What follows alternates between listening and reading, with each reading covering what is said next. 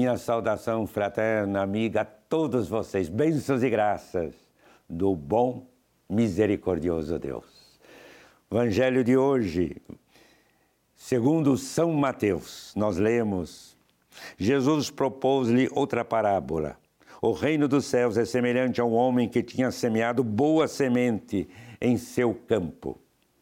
Na hora, porém, em que os homens repousavam, veio o seu inimigo, semeou joio no meio do trigo e partiu.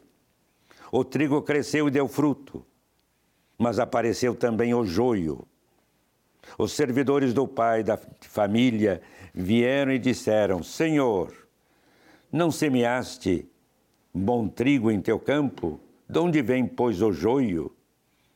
Disse-lhes ele: Foi um inimigo que fez isto. Replicaram-lhe: Queres que vamos e o arranquemos? Não, disse ele. Arrancando o joio, arriscais tirar também o trigo. Deixai-os crescer juntos até a colheita. No tempo da colheita, direi aos ceifadores: Arrancai primeiro o joio, atai-o em feixes para o queimar. Recolhei depois o trigo no meu celeiro. Palavra da salvação. Vemos assim, nesta parábola, como Jesus compreende os apóstolos, a pregação da mensagem, e ele mesmo experimenta, passando de cidade em cidade, de aldeia em aldeia, vendo multidões diante dele.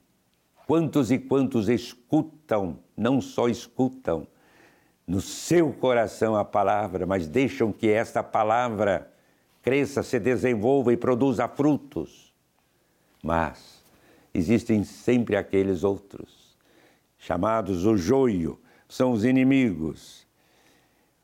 E esses então lançam uma semente má. O joio, o pecado, a maldade, a mentira, a falsidade muitas vezes envolvendo a própria semente boa. E aí cresce uma, cresce outra.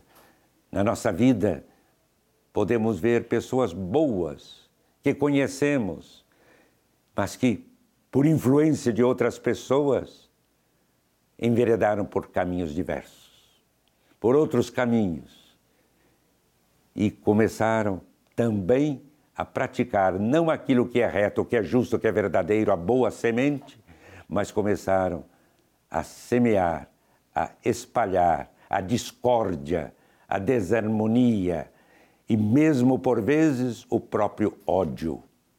Ora, vamos arrancar tudo, vamos agora ali, enquanto estiver ainda pequena a semente, Jesus poderiam arrancar também a outra, porque são fracos e muitas vezes influenciados, perderiam até o sentido da vida.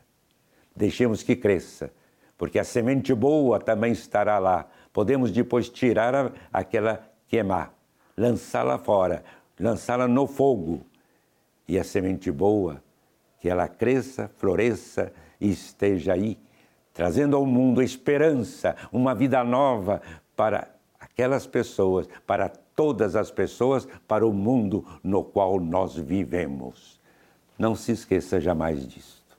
A semente má está sempre aí, por enquanto, crescendo um ao lado da boa semente.